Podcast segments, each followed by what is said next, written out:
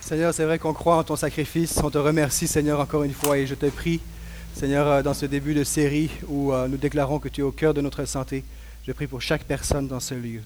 Seigneur, tu sais combien ce sujet, Seigneur, peut réveiller des blessures, des déceptions, des peurs, des craintes suite à toutes sortes de mauvaises expériences. Seigneur, je pense à ceux et celles qui ont euh, prié pour la guérison d'un proche et que cela ne s'est pas produit et c'est même soldé par euh, un décès. Je, pense, Seigneur, à des personnes qui présentement sont sur un lit d'hôpital, qui ont fait un anévrisme. Je pense à des Clotilde, je pense à des Robert, je pense à des Gabi, je pense à, des André et tant d'autres personnes ici et qui sont justement, ils ne peuvent pas être avec nous ce matin ou d'autres qui sont présents mais qui euh, ont reçu un verdict de, de, de maladie grave dans leur vie. Je te prie, Père éternel, pour chacun et chacune d'entre elles. Seigneur, nous déclarons que c'est toi, Seigneur, qui, euh, qui reçoit toute la gloire, c'est toi qui reçoit, qui a toute la puissance. Et Seigneur, je prie que tu sois ce Dieu qui vienne apaiser, ce Dieu qui vienne par ton Saint-Esprit apaiser, sécuriser, donner ta paix, euh, consoler, relever, guérir, redresser, Seigneur Jésus, les, corps malades, Père éternel. Seigneur, j'invoque ton nom sur la suite de ces, euh, sur les prochaines minutes, Seigneur, où je vais m'exprimer, déclarant qu'il n'y a que toi qui peux faire la différence dans notre vie. Amen. Amen et Amen. Et c'est en passant aussi, est-ce qu'il y en a parmi vous qui euh, avez de la famille au lac Mégantic ou vous, venez de là, simplement levez votre main, juste pour qu'on puisse le savoir? Simplement vous dire qu'on est avec vous aussi euh, dans, cette tragédie-là. Je crois que Dieu est concerné pour des tragédies comme celle-ci euh, et qu'il n'est pas indifférent. Je crois que Dieu est un Dieu d'amour, qui n'est pas indifférent à la douleur que nous traversons. Donc simplement une pensée pour vous, si vous êtes affecté par l'événement, la tragédie qui a pris place. Dieu au cœur de ma santé, c'est le premier message, évidemment, et c'est tout un, sujet, un sujet qui est, vaste, un sujet qui est sensible, qui peut réveiller euh, des déceptions, euh, qui peut rappeler le nombre de fois qu'on a prié pour euh, quelqu'un et que ça ne s'est pas produit, la guérison n'a pas eu lieu, des peurs, il y a tellement d'abus, d'extrêmes dans ce domaine-là, peut-être des craintes pour certains d'entre vous, ou ce que ça éveille, toutes sortes d'émotions qui peuvent être véhiculées, un, sujet qui peut éveiller toutes sortes de débats, des débats sans fin, et, je prétends pas à travers cette série-là apporter toutes les réponses, loin de là. Euh, premièrement, parce que je n'en ai pas la capacité. Euh, deuxièmement, euh, le temps nous manque et même, même trois semaines n'est pas être vraiment court pour pouvoir couvrir le sujet au complet. Le sujet de la guérison, la maladie, c'est un sujet qui est vaste, qui est complexe. mais quand même, j'aimerais adresser ce sujet-là parce que je crois qu'il est nécessaire de pouvoir mentionner le plan de Dieu, la volonté de Dieu pour nos vies versus nos états de, santé. qu'il s'agisse des chamans, qu'il s'agisse des homéopathes, des psychologues, des médecins, y compris les pasteurs, euh, chacun selon son champ d'expertise euh, euh, cherche à apporter soulagement, réconfort, essaye, même d'enrayer la maladie ou au moins l'arrêter ou la, freiner. Donc chaque personne selon son champ d'expertise a quelque chose à dire, à conseiller pour, à propos de, la santé. les, les, politiciens vont en faire parfois leur, souvent même leur sujet de, campagne. Les, nutritionnistes vont en faire leur slogan de livre de recettes. Les, écologistes font leur, euh, point d'honneur, d'argument, parce qu'on euh, veut protéger l'environnement, c'est important, la santé, etc. Donc je crois que si toutes ces personnes-là, si ce sujet est tellement présent du, du fœtus jusqu'à notre dernier soupir, nous sommes tous concernés par la santé, nous sommes tous préoccupés par la santé, que l'on soit malade ou non, nous, nous, nous l'avons été, si, ça, me surprendrait si on l'a jamais été. Euh, venez me voir à la fin, donnez-moi votre secret. Peut-être que vous êtes déjà dans la dimension éternelle que je ne connais pas. mais nous sommes tous concernés soit par des personnes, même autour de nous euh, qui sont affectés par euh, euh, la maladie. Donc, je crois que si toutes ces, personnes-là que j'ai mentionnées là ont, quelque chose à dire à la santé, je crois qu'à plus forte raison, l'Église a quelque chose à dire à propos de la santé et à propos de Dieu versus le plan qu'il a pour nos vies. Et si j'avais un, titre, et c'est pas si j'avais, en fait, j'ai un titre, le titre du message ce matin, c'est simplement l'auteur l'auteur. Je veux déclarer que, et dire qu'en commençant, et toute euh, la suite de cette série est, vraiment, va s'asseoir sur ce message-là, est basée sur ce message-là. Et avant, avant d'aller euh, regarder, euh, d'aller chercher une guérison, j'aimerais qu'on aille regarder le guérisseur. Avant d'aller profiter des fruits, j'aimerais qu'on puisse s'arrêter et s'accrocher à l'arbre. avant d'aller chercher les dons, j'aimerais qu'on puisse s'arrêter au donateur. Et c'est pour ça que j'ai appelé ce message l'auteur. Il est, Jésus-Christ est l'auteur de la vie, il est l'auteur de la santé, il est l'auteur de l'univers, il est l'auteur de notre foi, il est l'auteur de toutes choses, et c'est lui que j'aimerais qu'on puisse, c'est à lui que j'aimerais que nous puissions regarder. J'ai relevé, ça aurait pu être d'autres, d'autres raisons, il y aurait pu en avoir d'autres, mais j'ai relevé six mauvaises raisons pour ne pas prêcher sur la guérison divine. Six mauvaises raisons pour ne pas prêcher sur la guérison divine. Et je dis bien pour ne pas prêcher. Prêcher dans le sens pour ne pas prôner, pour ne pas promouvoir la guérison divine. Six mauvaises raisons. La première, euh, c'est, on pourrait dire, tous ne sont pas guéris. Alors arrêtons de prêcher sur la guérison divine. Mais c'est une mauvaise raison. Et d'entrée de jeu, j'aimerais dire, oui, c'est vrai, tous ne sont pas guéris. Et d'entrée de jeu, j'aimerais dire que je n'ai pas, aucun, je n'ai, j'ai aucun pouvoir de guérir qui que ce soit, de quelconque façon. Je n'ai aucun pouvoir. Seulement Jésus a ce pouvoir-là. Mais oui, c'est vrai, tous ne sont pas guéris. Mais ce n'est pas une bonne raison pour ne pas prêcher, pour ne pas parler sur la guérison divine. Deuxièmement, une deuxième mauvaise raison, eh bien, on pourrait dire qu'il y a beaucoup d'erreurs et d'extrémisme. Je l'ai mentionné tantôt. Plusieurs d'entre vous, certainement, pourraient lever la main et dire Moi, j'ai une mauvaise expérience. Il y a eu de l'abus, euh, même relié avec les finances versus la santé, euh, l'abus émotionnel, ou toutes sortes de pratiques, même mystiques, spirituelles, beaucoup d'émotions euh, extrapolées, toutes sortes de. On a mis sur le dos du Saint-Esprit des choses qui n'avaient rien à voir avec le Saint-Esprit, qui étaient purement, de, humains, toutes sortes d'abus, d'extrémisme, d'erreurs qui ont été faites, mais c'est une mauvaise raison pour ne pas prêcher sur la guérison divine. Des extrémistes, des erreurs, on en fait dans tous les domaines ou presque. La preuve, je dis dans tous les domaines. Vous voyez comment la tendance naturelle est d'extrémiser dans tous les domaines. Mais pour, c'est, naturel, c'est là. Mais dans, presque tout ce qu'on touche, il y a des extrêmes et on ne s'empêche pas de continuer à, vivre et à parler, à adresser certaines choses parce qu'il y a eu des extrêmes. Et je crois que c'est une mauvaise raison pour ne pas parler euh, de la guérison divine.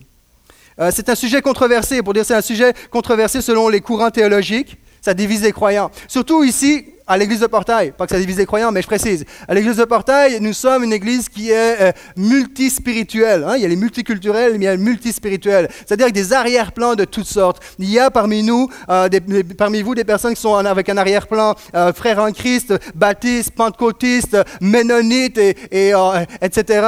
J'aimerais dire d'entrée de jeu que je ne suis pas là pour prôner une dénomination quelconque. La, guérison divine n'a rien à voir avec aucune dénomination. Elle est simplement biblique. Et c'est ce qu'on va regarder ce matin. Et on ne on peut pas non plus, sous prétexte de ça, c'est un sujet de controverse, donc on n'en parle pas. Parce qu'il y a des besoins qui sont là et je crois que c'est juste d'en, parler. Donc euh, c'est, juste biblique, c'est un sujet qui est biblique. Euh, ensuite, sujet controversé, parfois on va dire les miracles ne sont pas une garantie de changement de cœur. Hein, combien ont entendu ça déjà? Ouais, mais c'est bien beau, mais certainement vous connaissez quelqu'un, un voisin, un ami, un collègue, vous avez prié pour elle qui ne croyait pas en Dieu, ou pas plus que ce qu'il faut, et euh, pas du tout, et vous avez prié, puis tu es guéri. Moi, j'ai connu des personnes, littéralement, c'est que c'était confirmé médicalement, il y les médecins ne revenaient pas, mais la personne en question n'a pas plus aimé Jésus pour autant après sa guérison. Hein, c'est le fameux exemple des dix lépreux euh, que, que Jésus a guéri, mais il n'y en a qu'un seul qui revient sur la gang pour dire merci. Et c'est vrai que ce n'est pas une garantie de changement de cœur, mais ce n'est pas une bonne raison pour ne pas euh, prêcher euh, pour ne pas prêcher sur le sujet. D'ailleurs, on mentionne souvent cet aspect-là, mais on oublie aussi qu'il existe beaucoup de personnes, possiblement parmi vous ce matin, qui sont venues à la connaissance de Jésus parce que vous avez expérimenté la puissance de Dieu dans votre vie.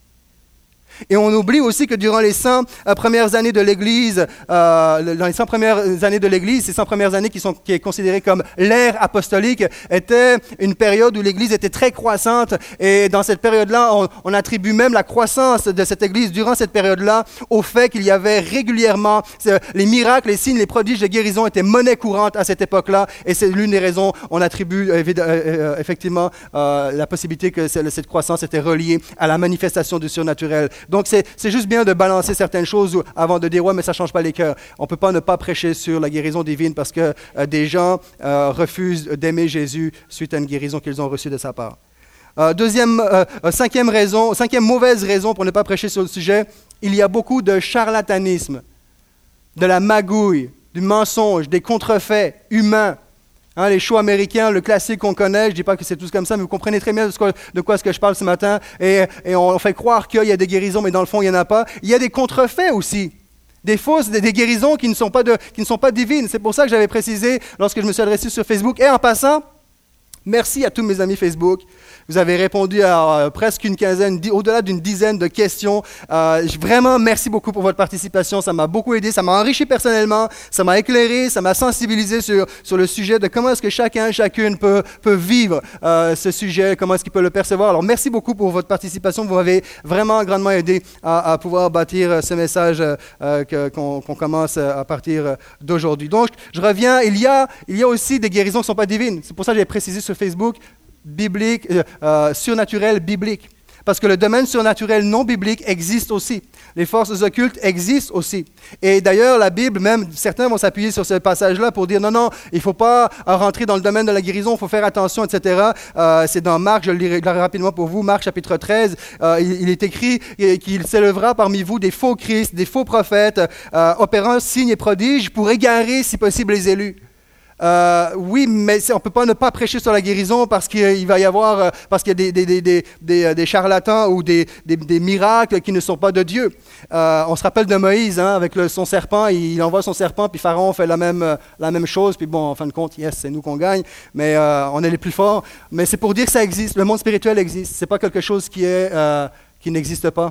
Euh, l'idée, ce n'est pas tellement de, remettre en question si la, guérison euh, euh, vient du monde spirituel diabolique ou, de Dieu. C'est simplement, ça existe, mais on, ne s'attache pas à cette source-là, mais c'est d'être conscient que ce monde-là existe. Si on parle de, Dieu, eh bien, il y a un diable à quelque part. Si on parle de ténèbres, il y a de la lumière à quelque part. On peut pas. Si on parle de bien, il y a un mal à quelque part. Donc, on peut pas. ce serait manquer de, justice que de parler d'un seul aspect. Et cette dimension-là spirituelle existe. On parle de charlatanisme, mais je trouve intéressant le, philosophe euh, et scientifique Blaise Pascal, hein, que pour la plupart d'entre nous, nous connaissons, et la citation classique de Blaise Pascal, c'est « Il y a dans le cœur de l'homme un vide qui a la forme de Dieu hein. La plupart d'entre nous, on connaît cette citation-là. Mais je trouve intéressant sa citation par rapport au fait qu'il y ait des miracles contrefaits ou du charlatanisme. Il dit ceci « Ayant considéré d'où vient qu'il y a tant de faux miracles, de fausses révélations, sortilèges, etc., il m'a paru que la véritable, que la véritable cause est qu'il y en a de vrais car il ne serait pas possible qu'il y eût tant de faux miracles s'il y en a de vrais,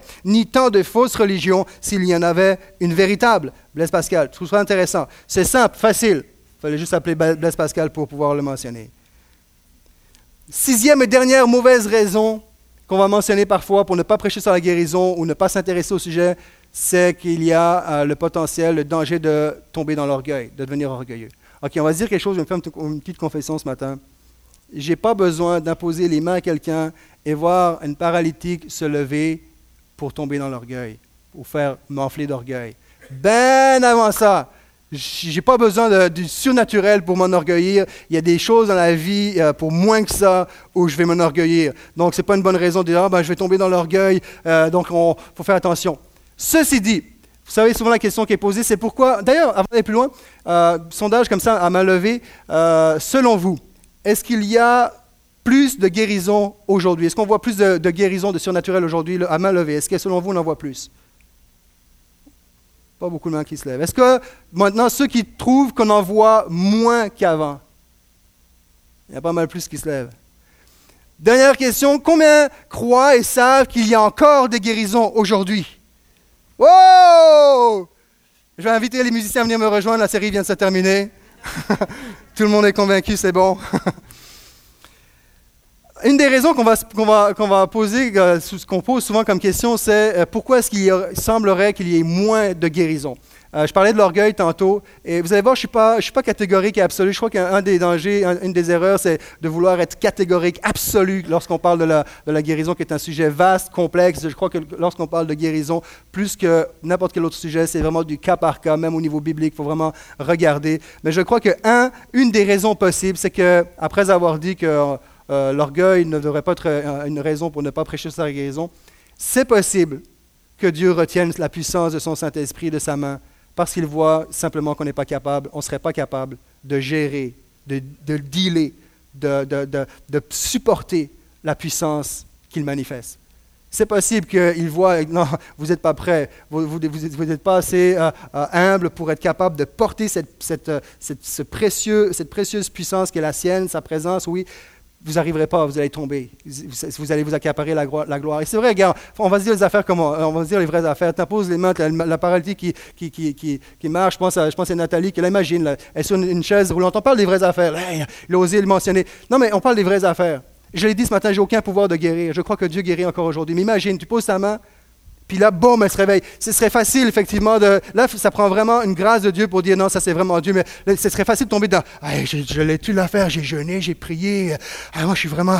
C'est facile. Et c'est possible qu'effectivement, que cet, aspect-là peut être présent dans, l'Église avec un grand E, dit mon Église n'est pas prête à la manifestation de ma présence, parce que vous avez besoin de réaliser que vous dépendez complètement de moi. De moi. C'est une possibilité que je tenais simplement à mentionner. Ça, c'était les six mauvaises raisons pour ne pas prêcher. Maintenant, j'aimerais mentionner sept bonnes raisons pour prêcher sur la guérison, euh, pour promouvoir la guérison euh, divine. Premièrement, la Bible en parle.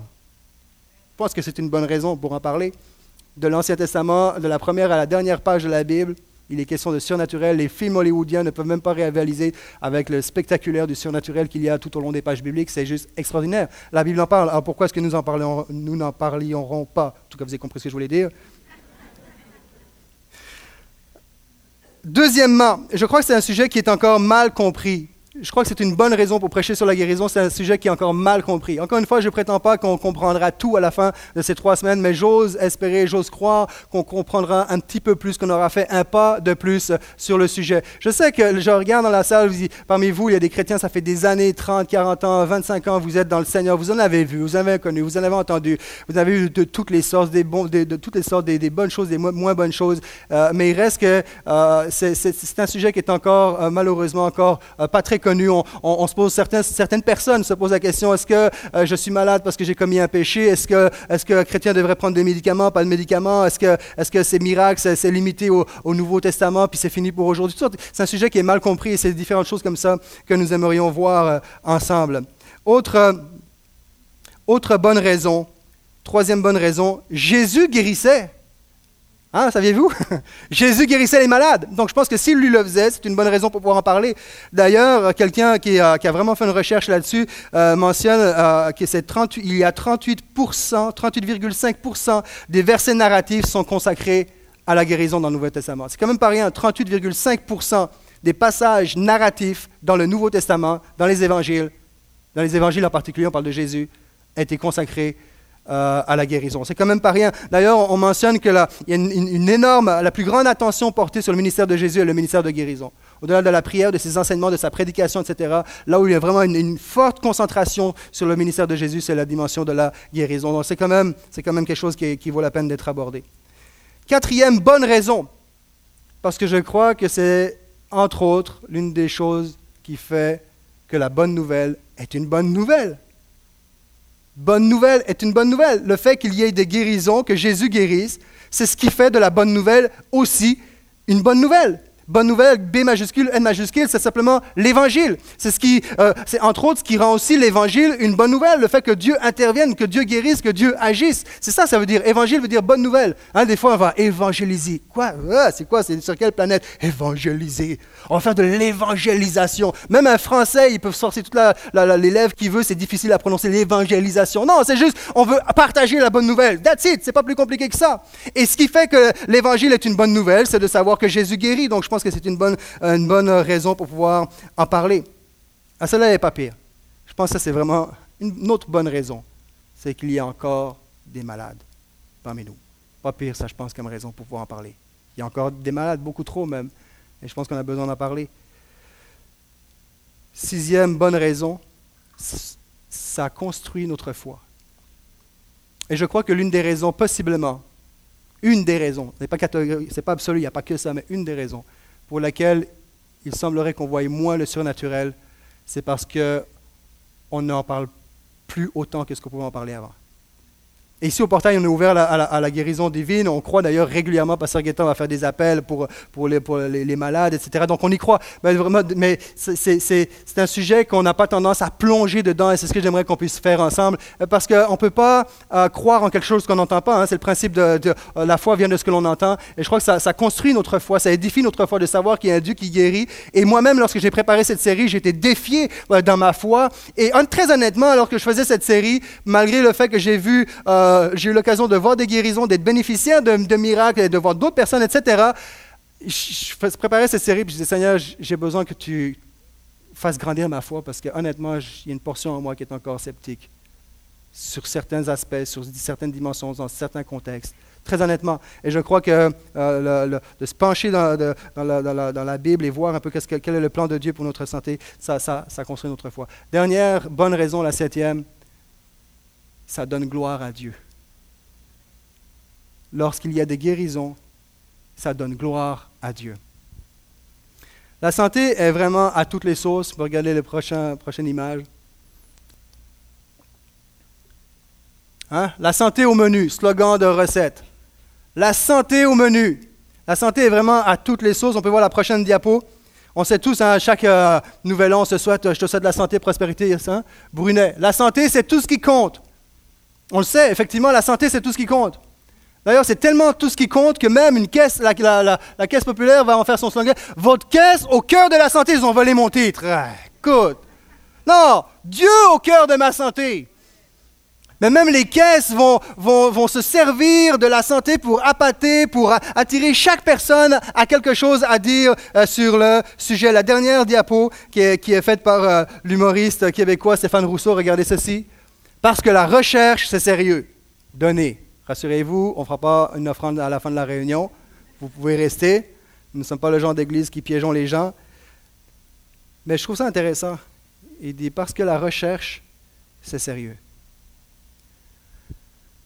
Et comme je l'ai mentionné au début, j'aimerais, avant de rechercher la guérison, le fruit, le don, qu'on puisse aller chercher le donateur, l'arbre, le guérisseur, l'auteur. C'est à lui que je veux regarder. C'est lui que j'aimerais qu'on puisse, parce que ça c'est sérieux, cette recherche-là est sérieuse, de rechercher sa, personne avant d'aller euh, plus loin. Je crois que Jésus est plus qu'un remède. Jésus est l'auteur du remède. C'est plus qu'un remède, pas une pilule. C'est l'auteur du remède. C'est l'auteur de la santé. C'est l'auteur de la vie. C'est l'auteur de, tout ce que nous sommes, des anticorps qui sont en nous. C'est lui qui est l'auteur. C'est Dieu qui est l'auteur de tout ça. Dieu a un plan de santé pour nous et c'est ce qu'on veut voir. Il a un plan de, vitalité pour chacune de nos vies et c'est ce que nous voulons voir ensemble. 1 Corinthiens chapitre 1, versets 22 à 25, les, pas les écrans vont, vont défiler sur les versets, mais l'inverse. Les versets vont défiler sur l'écran. L'apôtre Paul dit ceci, oui, tandis que d'un côté les Juifs réclament des signes miraculeux et que de l'autre les Grecs recherchent la sagesse, nous, nous prêchons un Christ mis en croix. Les Juifs crient au scandale, les Grecs à l'absurdité. Mais pour tous ceux que Dieu a appelés, qu'ils soient juifs ou grecs, ce Christ que nous prêchons manifeste la puissance et la sagesse de Dieu. Car cette folie de Dieu est plus sage que la sagesse des hommes, cette faiblesse de Dieu est plus forte que la force des hommes. Le, contexte de ce passage-là, de, la faiblesse euh, versus de, la croix. C'est vraiment la, ici l'idée, c'est que les Juifs avaient une conception du Messie, d'un Messie glorieux, un, Messie invincible, un Messie qui ne peut pas être euh, vaincu, un Messie imbattable, un Messie, lumineux, un Messie qui va euh, dominer les nations. Et, ils réclament un, miracle. Et lorsqu'ils voient, ils entendent dire que ce Messie-là va mourir en croix pour sauver l'humanité. Ils disent voyons là, scandale. Nous, ce qu'on veut, c'est un miracle. C'est pas, c'est pas que tu ailles mourir sur une croix. Ils crient scandale. Parce que ça ne rentre pas dans leur esprit. Ils voient juste uniquement l'aspect glorieux du Messie, mais ils n'ont pas toute la notion de ce Messie qui s'est rendu vulnérable, humain et accessible pour chacun et chacune d'entre nous. Les Grecs, comme on le sait, évidemment, c'est des philosophes, des penseurs, des gens qui réfléchissent, de la, logique, qui développent, et, ils sont pour la sagesse. Et, et regardent ça, ils disent, voyons donc, un Messie qui va sauver l'humanité, c'est absurde. Comment est-ce que tu peux sauver l'humanité puis en même temps mourir? C'est un, contresens, ça ne marche pas. Et c'est là que, euh, l'apôtre Paul va dire que Dieu, euh, que la, folie de Dieu est plus sage que la sagesse des hommes et que la faiblesse de Dieu est plus forte euh, que la force des hommes. Ça, c'est pour le contexte de ce passage-ci. Ce que je trouve intéressant, c'est que on a, là je sors un peu du contexte, on a un petit peu la même attitude à propos de la guérison. C'est-à-dire qu'il y a d'un côté ceux qui prônent la sagesse et d'autres qui veulent voir les miracles. Il y a les fanatiques, miracles, signes, prodiges, qui ne carburent qu'à ça. Et tu as tous les sceptiques de l'autre côté qui, non, non, il faut être prudent, il faut être sage, gars, il y a tellement d'abus, puis il y a non, non, wow, wow, wow, wow, les moteurs. Et, par rapport à la guérison, on a un petit peu cette, euh, il y a un peu ces, deux attitudes qui peuvent euh, euh, se retrouver. C'est comme les sages qui Oh, attention, vous les moteurs, fais attention. L'essentiel, c'est que tu aies Jésus dans ta vie. Hein? Pourvu que tu aies Jésus dans ta vie, puis tu as ton salut, là, tu es safe. Oh, mais ça, c'est, ça tient pas debout, ça. Ça, c'est comme dire Pourvu que j'aie un bon médecin de famille dans mon quartier. Mais quand tu es malade, tu restes chez toi malade. Hein? Mais j'ai un bon médecin de quartier. C'est pas logique, ça marche pas. Tu peux pas, on peut pas. Voyons, c'est juste, c'est pas sage, c'est ni prudent, c'est pas logique, c'est même pas biblique. Faut dire, oh, c'est pourvu que tu es, Jésus. Non, non, on, veut tout. Moi je, veux la totale. Je veux pas juste la moitié, je veux la totale. Je, veux tout, tout, le kit. Et des fois, on a cette attitude-là. Oh, on, va, on va faire attention. Regarde, on continue le verset. On va aller un petit peu plus loin. 1 Corinthiens, chapitre 2, cette fois-ci, verset, du verset 1 à 5. C'est pourquoi moi aussi, frère, lorsque je suis allé chez vous, je ne suis pas venu proclamer le secret de Dieu en utilisant les prestiges de l'éloquence ou de la sagesse. Ça, ça me rassure quand j'entends ça. Je dis, OK, Seigneur, tu peux faire quelque chose à travers moi. Parce qu'on est, loin d'être éloquent, prestigieux et sage. L'apôtre Paul va dire, car je n'ai pas estimé devoir vous apporter autre chose que Jésus-Christ et Jésus-Christ crucifié. Lorsque l'apôtre Paul dit ça, je n'ai pas voulu savoir autre chose que Jésus-Christ et Jésus-Christ crucifié. Est-ce qu'il est en train de nous dire est-ce que l'apôtre Paul est en train de nous dire, moi je vais me contenter de Jésus-Christ, Jésus-Christ crucifié, mort à la croix, juste la scène de la mort, de la crucifixion, puis je veux rien savoir d'autre. Puis je, me, contente de ça, c'est correct. Est-ce que c'est ça qu'il est en train de nous dire? Pourvu que j'ai le, le, sacrifice, la mort, les souffrances de Christ, le reste, et, qu'il est en train de renoncer à, à toute la puissance de Dieu, on va regarder un petit peu plus loin, il va nous donner la réponse. Verset 3. De plus, quand je suis arrivé chez vous, je me sentais bien tremblais et je tremblais de crainte. Mon enseignement et ma prédication ne reposaient pas sur les discours persuasifs de la sagesse, mais sur une action manifeste de la puissance de l'Esprit, et ainsi votre foi a été fondée non sur la sagesse humaine, mais sur la puissance de Dieu. Mon enseignement et ma prédication ne reposaient pas sur les discours persuasifs de la sagesse. Je crois que c'est correct parfois de partager un témoignage de ce que Jésus a fait, que Dieu a fait comme miracle dans notre vie, mais j'aimerais vraiment que cette série, le plus possible, soit appuyée sur ce que la Bible dit et non sur un charisme, une expérience personnelle ou des uns et des autres, le plus possible, non pas sur la sagesse, sur, sur, quoi que ce soit, sinon sur la puissance de Dieu, afin que notre foi soit basée sur la puissance de Dieu, sur ce que la Bible, elle dit euh, pour nos vies. Là, j'attire votre attention et je réponds à cette question, est-ce qu'il est en train de se limiter uniquement à la croix? Absolument pas. Parce que là, il le dit lui-même, et c'est très fort. Il dit, je n'ai pas estimé... Non, il est ici. Mais il s'attend à une action manifeste de la puissance de l'Esprit. Ce n'est pas une Bible pentecôtiste ou, euh, autre, c'est dans toutes les Bibles catholiques, évangéliques, qu'on retrouve ça. Une, une action manifeste de la puissance de l'Esprit. Il est en train de nous dire, je ne veux rien savoir d'autre que Jésus-Christ crucifié à la croix, mais tout ce que je fais, je l'appuie en m'attendant à une manifestation. Il ne parle plus du Fils à la croix, il parle de l'Esprit, de l'Esprit, de cet Esprit qui a ressuscité Jésus, de cet Esprit qui peut consoler ton âme, de cet Esprit qui peut redresser un corps brisé, euh, de, cet Esprit qui est à l'œuvre, de cet Esprit qui a ressuscité Jésus. Il s'appuie, son, toute son, œuvre, son ministère s'appuie sur, il dépend, il espère à l'intervention, la manifestation, l'action de l'Esprit de Dieu. Et je crois que nous avons besoin de, revenir, de nous rappeler à quel point nous avons besoin de l'Esprit de Dieu. C'est l'Esprit de Dieu qui fait la différence. Je crois qu'à partir du moment où on s'éloigne, pas qu'on s'éloigne, mais on arrête d'avoir cette vie de prière, cette communion avec Dieu et qu'il n'y a plus de surnaturel au milieu de nous, je crois que nous courons le risque de tomber dans une religion.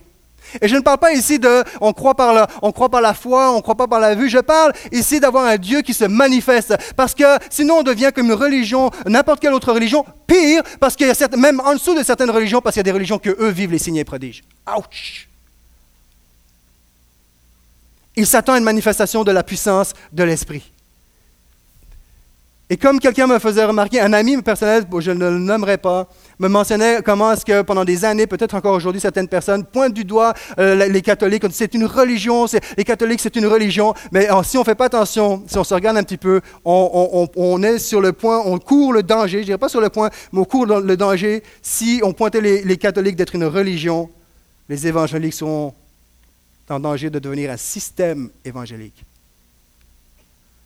où on n'a plus besoin de l'esprit où on s'appuie par nos propres forces, où tout est rationnel. Et on a besoin de la puissance du Saint-Esprit. L'apôtre Paul s'appuyait sur. Et je crois que nous sommes, appelés à, revenir, ou en tout cas à ne pas euh, oublier euh, cette dimension, cette dimension-là. avec toute proportion gardée, tout sans, sans tomber dans un extrême ou un autre. Mais réalisons que c'est la puissance du Saint-Esprit qui fait la différence. Croyons-nous à la puissance de Dieu. Croyons-nous que Dieu est puissant. Vous savez, du temps de Jésus, il y avait deux positions face au surnaturel. On pourrait dire euh, que c'était deux partis euh, euh, politico-religieux. On pourrait dire pour nous aujourd'hui deux dénominations qui avaient deux, perceptions différentes à propos du surnaturel. Il y avait premièrement, il y avait les Sadducéens. Les Sadducéens qui pouvaient représenter les modernistes, les libéraux de l'époque. Et, eux, les Sadducéens, ne croyaient pas au surnaturel. Les, les, Sadducéens ne croyaient pas aux anges, ne croyaient pas à la résurrection pour les voir dans les actes, ne croyaient pas à cette dimension spirituelle et surnaturelle. Et, et contrairement à eux, les pharisiens, qui seraient les fondamentalistes de l'époque, euh, les pharisiens avaient beaucoup de défauts, mais par contre, ils croyaient dans le surnaturel.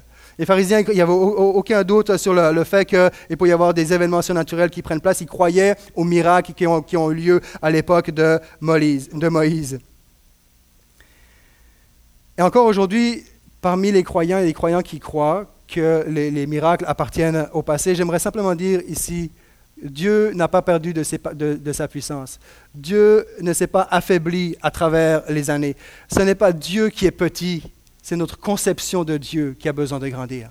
Et c'est ce que j'espère pouvoir euh, ranimer en nous, comme c'est le cas présentement dans ma vie, où cette conception de Dieu s'élargit encore sur qui est-ce qu'il est. Vous savez, certains, certains croyants vont enfermer euh, le surnaturel et la puissance de Dieu à une époque limitée. À savoir que c'était réservé, le surnaturel, les guérisons, etc., c'était réservé euh, pour le temps de Jésus. Euh, voire peut-être même jusqu'à l'époque des apôtres. Euh, et l'argument, c'est qu'ils avaient besoin de ce surnaturel-là pour appuyer, pour confirmer l'évangile, pour confirmer le message et pour aussi attester ceux qui, témoignent de ce message-là. Et donc, c'est une époque où il y avait vraiment besoin, Dieu avait vraiment besoin d'attester l'autorité apostolique. Et, et d'autres personnes vont aller jusqu'à dire, bon, les miracles, ok, ça a été peut-être un peu plus après, un peu plus loin que les apôtres, mais ça s'est arrêté vers, après l'ère apostolique, les 100 premières années.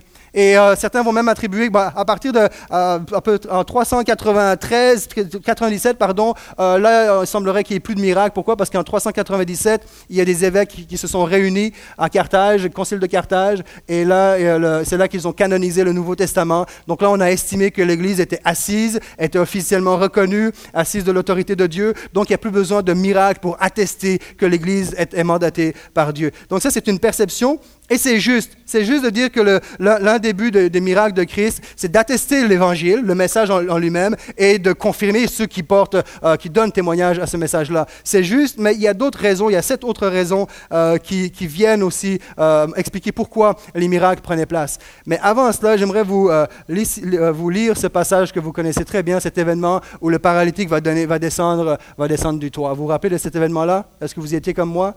Non, mais il descend du toit et c'est là, on va le lire ensemble. Marc chapitre 2, les versets 5 à 11, ça vaut la peine de lire. Lorsqu'il vit quelle fois, donc il voit, Jésus les voit, il descend, il est impressionné, il est juste épaté. Lorsqu'il vit quelle fois ces hommes avaient en, Jésus, avaient en lui, Jésus dit au paralysé, Mon enfant, tes péchés te sont pardonnés. Or, il y avait, assis là, quelques interprètes de la loi qui raisonnaient ainsi en eux-mêmes. Comment cet homme ose-t-il parler ainsi? Il blasphème. Qui peut pardonner les péchés si ce n'est Dieu seul? Jésus sut aussitôt en son esprit les raisonnements qu'ils se faisaient en eux-mêmes. Il leur dit, Pourquoi raisonnez-vous ainsi en vous-même?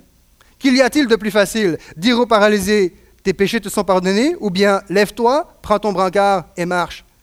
Eh bien, vous allez savoir que le Fils de l'homme a sur la terre le pouvoir de pardonner les péchés.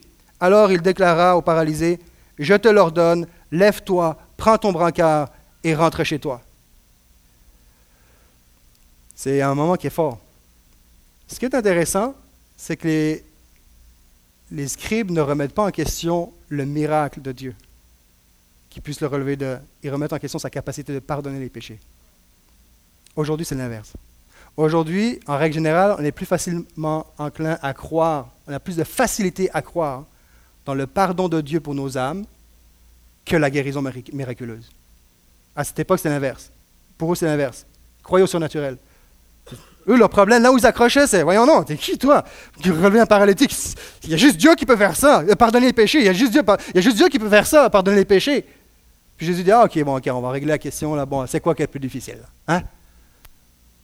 Tes péchés sont pardonnés ou lève-toi et marche. Bon, allez, lève-toi et marche. Il se lève. That's it. Fini. Pas de musique, pas de louange. Fini, c'est réglé. Pas de prédisposition, rien. pas de mm, rien. Rien. Il n'y avait aucun forçage. Et ça, c'est vraiment, ici, là, ce texte-là, en fait, ce qu'on réalise, c'est que Jésus était beaucoup plus animé. Ah, je vous rappelle le titre de l'auteur. Je ne veux rien savoir d'autre que Jésus et Jésus crucifié. Là, il n'est pas crucifié, mais c'est l'auteur qui nous intéresse. Ce que Jésus est, le motif de Jésus pour la guérison, oui, il avait de la compassion, ça c'est certain. Mais Jésus, c'était le genre de gars intentionnel. Il ne parlait pas pour rien dire, il ne faisait pas les choses juste pour les faire. Là, il avait une occasion. Puis au-delà de, le guérir, au-delà de le pardonner, il voulait qu'on sache qu'il est Dieu. Il dit, je suis Dieu. Et j'aimerais, toute cette série s'appuie sur Il est Dieu. Peu importe ce qu'on vit, il est Dieu. Il est Seigneur. C'est lui qui a tout pouvoir. Afin que vous sachiez que j'ai le pouvoir sur la terre de le faire, alors lève-toi et marche.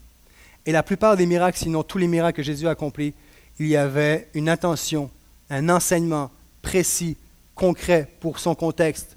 Il guérissait spirituellement parce qu'il guérissait parce qu'il y avait une leçon physiquement parce qu'il y avait une leçon spirituelle à donner. D'ailleurs, certaines personnes vont même s'appuyer là-dessus pour dire maintenant c'est fini. Jésus n'a plus rien à, il n'y a plus d'illustrations à donner. C'est les miracles, c'est pour le Nouveau Testament parce que là, il a toutes ces illustrations qu'il avait données, c'est fini. Là, on a la Bible, on a la Bible dans toutes les versions, la Bible en manga, la Bible en iPad, dans la Bible, on a toutes les versions de la Bible, plus besoin d'illustrations. Jésus n'a plus besoin d'illustrer quoi que ce soit à, travers des miracles. Il y a certains qui vont euh, s'appuyer euh, là-dessus pour pouvoir, euh, pouvoir dire que c'est fini les miracles. Moi, j'aimerais dire que ce n'est pas terminé.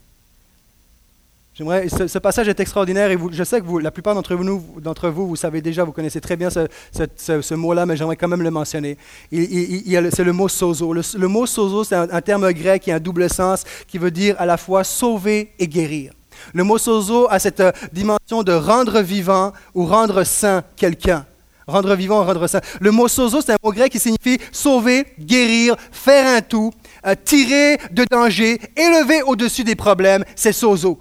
Euh, quand euh, Jésus va dire va, lui dit Jésus, ta foi t'a guéri, c'est ta foi t'a sozo. Ta foi t'a sozo. Car le Fils de l'homme, lorsqu'il va dire car le Fils de l'homme est venu pour chercher et sauver, c'est il est venu pour chercher et sozo. Et là, ce qui est, ce qui est extraordinaire dans ce passage du paralytique que nous venons de lire, c'est que lui, il est double sozo. Il est sozo guéri et sozo pardonné. Il est sozo la vie éternelle et sozo je peux marcher courir. Et lorsque Dieu appelle quelqu'un au salut, il ne veut pas simplement se contenter de, sauver ton âme, il veut sozo ton corps aussi. Et ça c'est le Dieu dans lequel je crois. On va y venir sur pourquoi est-ce que les guérisons n'ont pas toujours lieu. Mon point est, c'est que Dieu guérit encore aujourd'hui. Et lorsqu'il a, il est, il est celui qui est concerné pour ta santé. Si les politiciens, les écologistes et tout ce qu'on a mentionné jusqu'à présent ont, un intérêt, soit malsain ou, pur, pour la santé, alors faut pas venir me dire que Dieu n'a pas un plan pour, pour ta santé, que Dieu n'est pas concerné pour la santé. On dit, ouais, mais les juste concernés, c'est tout, mais il peut pas guérir. C'est quoi? Non, ça, c'est pas le Dieu. Là, on s'en va. C'est pas le Dieu que, qu'on, adore. On perd notre temps. On parle, on parle d'un, Dieu qui est mort, un Dieu qui. Je sais que ça, ça, ça, dérange. Moi, ça me dérange, ce message. Vous savez que quand on prêche, notre message est toujours plus haut que le prédicateur lui-même. Hein. Ce n'est pas des points de vue personnels, c'est la parole de Dieu. Lorsque je vous le prêche, je suis assis avec vous dans les, dans les rangées. Lorsque je vous prêche ce sujet, je l'ai préparé, moi, le message, j'étais confronté. Et moi, ça me dérange parce que je vois des guérisons qui n'ont pas lieu. Je vois des gens qui décèdent. Ça me dérange. Mais ce n'est pas une bonne raison pour arrêter de dire que Jésus guérit encore aujourd'hui. Je crois qu'il y a quelque chose à aller chercher. Lorsque Jésus sauve, il s'intéresse à notre santé au complet. On va voir dans les prochaines semaines qu'est-ce que j'entends par santé, mais quand même déjà là, c'est quand même c'est le docteur Paul Tournier qui, dans les années 1940, a, a innové le terme médecine de la personne voulant dire par là, et que ce terme voulait souligner par là le fait que la santé ne se limitait pas au domaine physiologique ou corporel, mais tout autant aux questions psychologiques, aux problèmes affectifs et sociaux, ainsi que religieuses. D'ailleurs, l'OMS, l'Organisation mondiale de la santé, dit ceci que depuis 1946, ils ont cette, euh, cette définition-là qui est la suivante. Elle implique que tous les besoins fondamentaux de la personne soient satisfaits, qu'ils soient affectifs, sanitaires, nutritionnels, sociaux, culturels et du stade de l'embryon, voire des gamètes, à celui de la personne âgée au complet. Lorsque Jésus sozo ton âme, il veut sozo ton être. Et lorsque je parle de guérison, je ne parle pas uniquement de, migraine, de paralysie, je parle de, tout, je parle de maladie mentale, je parle de, de maladie chronique, je parle euh, de d'accident, je parle d'infection, je parle de tout, tout, tout, tout, tout, tout, tout, tout. Tout. il est Dieu, il est l'auteur, il est celui qui a tout pouvoir. Il est celui qui peut encore aujourd'hui le faire. Et je prie, Seigneur, il entend mon cœur, il entend notre voix, il entend ma voix. Je dis, Seigneur, manifeste ta présence. Il y a des gens qui pleurent, il y a des gens qui souffrent, il y a des gens qui brandissent le poing. Pourquoi? Il y a des gens qu'en ce moment je vous parle, vous êtes en colère. Et je comprends. Et si moi je comprends, combien plus forte raison Jésus comprend. Mais je crois que Jésus prend plaisir lorsqu'on se tourne vers lui et dit Seigneur, on ne comprend pas tout, on ne sait pas, on ne veut pas tomber dans un extrême ou un autre, on veut pas, mais on, veut, on veut ta présence, on a besoin de toi, Seigneur. On a besoin de toi. Je vous ai mentionné qu'il y a il y avait sept, raisons, euh, autres, raisons euh, pour, pour laquelle le, miraculeux prend place. Je l'ai mentionné, attester le message de l'Évangile ainsi que le témoignage de l'Église. Mais il y a aussi le fait de, lorsqu'il y a un miracle, le miracle aussi le, le but de démontrer que l'Évangile est accessible à tous. À l'époque de la Bible, il disait, il n'y a ni juif ni grec. Lorsque quelqu'un était guéri, les Juifs étaient guéris, les Grecs étaient guéris, les Noirs étaient guéris, les Blancs étaient guéris, les jeunes, les vieux. Lorsque quelqu'un est guéri, ça démontre que l'Évangile est accessible à tout le monde. Un début du miracle évidemment manifester la compassion de Dieu. Certains d'entre vous, vous êtes venus ici ce matin en sachant déjà de quoi est-ce que, euh, quelle était la thématique du message. Et, je pouvais sentir la compassion de Dieu, de dire, de voir le nombre de personnes qui, sont aux prises avec la maladie, avec toutes sortes de situations. Puis je, pouvais sentir la compassion de Dieu. Dieu est Dieu de compassion. Et, s'il si, était compatissant à l'époque du Nouveau Testament, je pense qu'il est compatissant encore aujourd'hui. On continue. Le but du miracle était aussi de rendre témoignage à la vérité que Jésus disait de lui-même. On l'a vu, il dit Je suis, puis il, le prouve, il pardonne, il dit Je suis Dieu. Ça, prouve, qu'il est. Prouvez aussi que le royaume est bien arrivé parmi nous. Hein? Vous, le savez, voici, le royaume est arrivé parmi vous. Tous ces, tous ces passages-là sont soutenus par des versets, mais on ne prendra pas le temps de passer à travers. De confirmer que Jésus est bel et bien le Messie qu'on attendait. Hein, Jean-Baptiste? C'est-tu vraiment celui qu'on attend? OK, je vais donner la réponse. Dites-lui qu'il y a des boiteux qui marchent, il y a des aveugles qui voient, euh, il y a des malades sont guéris, puis les, pauvres sont nourris, puis etc. Dites-lui. Ça prouve que c'est, ça prouve, euh, euh, que, c'est vraiment le Messie qu'on attendait, c'est ce Dieu-là. Je l'ai mentionné aussi que c'est pour illustrer sur un plan physique, ce qui, sur un plan spirituel, ce qui prend place dans le domaine physique et l'inverse. Ensuite, la dernière chose, et non la moindre, amener à la repentance. Dieu est Dieu. Lorsque Jésus accomplissait des miracles, un de ses buts, ce n'est pas le seul, un de ses buts, c'était d'amener à la repentance. Je reviens à l'argument de dire c'est pour le Nouveau Testament. Si le Nouveau Testament, la première Église, l'ère apostolique avait besoin de signes, de miracles pour attester l'autorité de Christ, je pense qu'aujourd'hui, en Amérique du Nord, dans notre univers occidental, nord-américain, nous avons plus que jamais besoin que Dieu manifeste et prouve son royaume parmi nous. Dans une génération, dans, un contexte culturel euh, de société où on est très matérialiste, très rationnel, on veut tout expliquer, je crois que plus que jamais, on a besoin, Dieu veut manifester son royaume.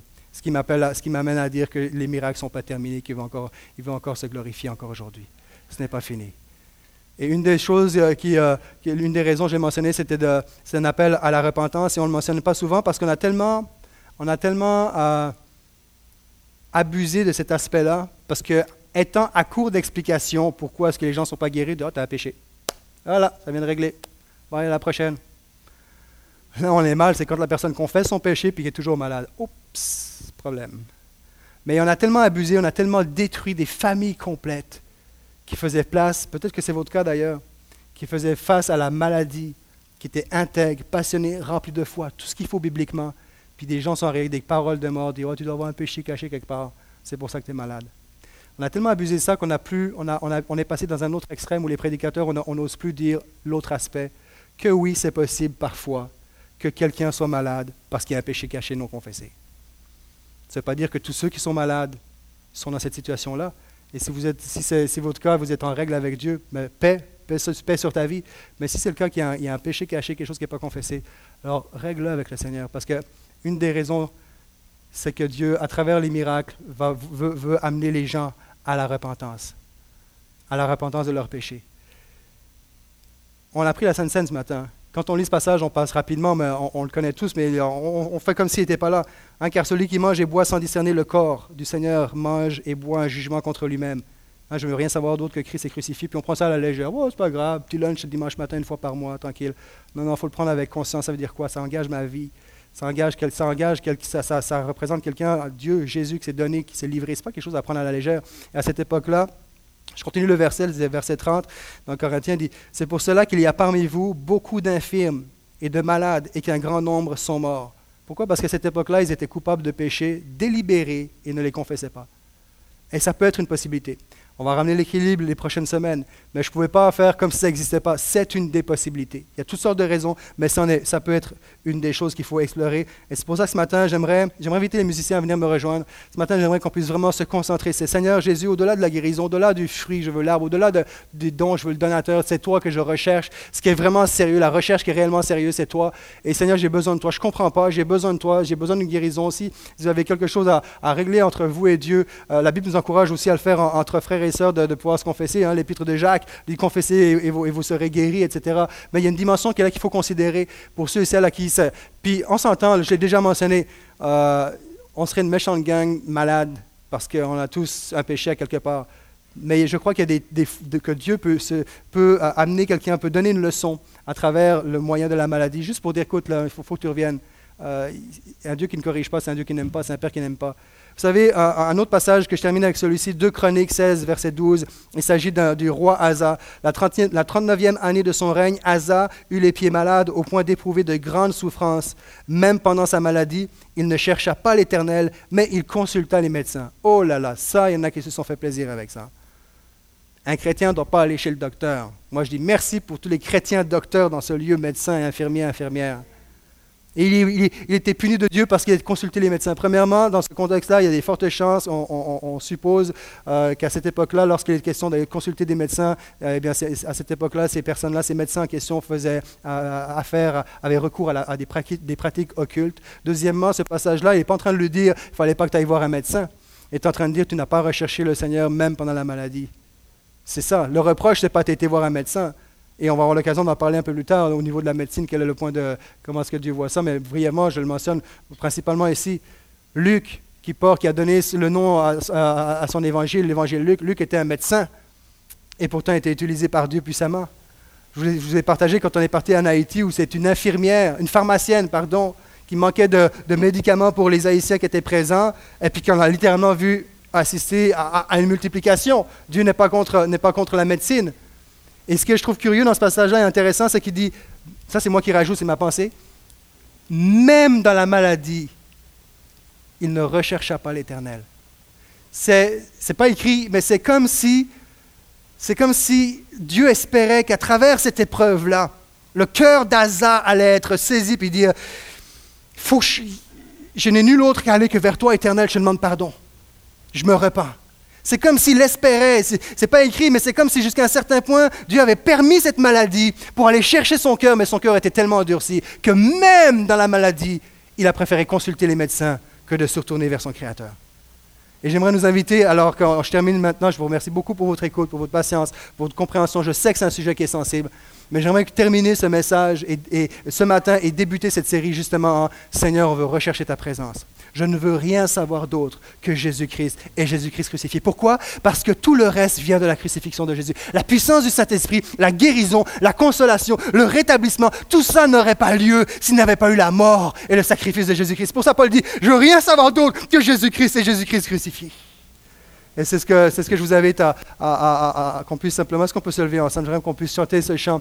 Euh, on veut se rapprocher, se rapprocher de sa présence. Et s'il y a des choses dans votre cœur, simplement tel que vous êtes, peut-être que ça faisait longtemps que tu n'avais pas entendu à parler sur la guérison et ta foi est en train de grandir. Et, merci Seigneur. Peut-être que le Seigneur veut t'utiliser dans le domaine de la guérison et peut-être qu'il y a une dimension d'humilité à travailler, euh, que le Seigneur veut te, donner beaucoup, mais que ça va être difficile à gérer. Et, c'est peut-être toutes sortes de situations, peut-être un, péché qui est non confessé. Mais pour ce matin, j'aimerais juste, Seigneur, peu importe là où est-ce que vous êtes, là où est-ce que je suis, là où est-ce que nous en sommes dans notre vie, Seigneur, c'est toi qu'on veut rechercher. Au-delà des dons, c'est le donateur qu'on veut. Jésus.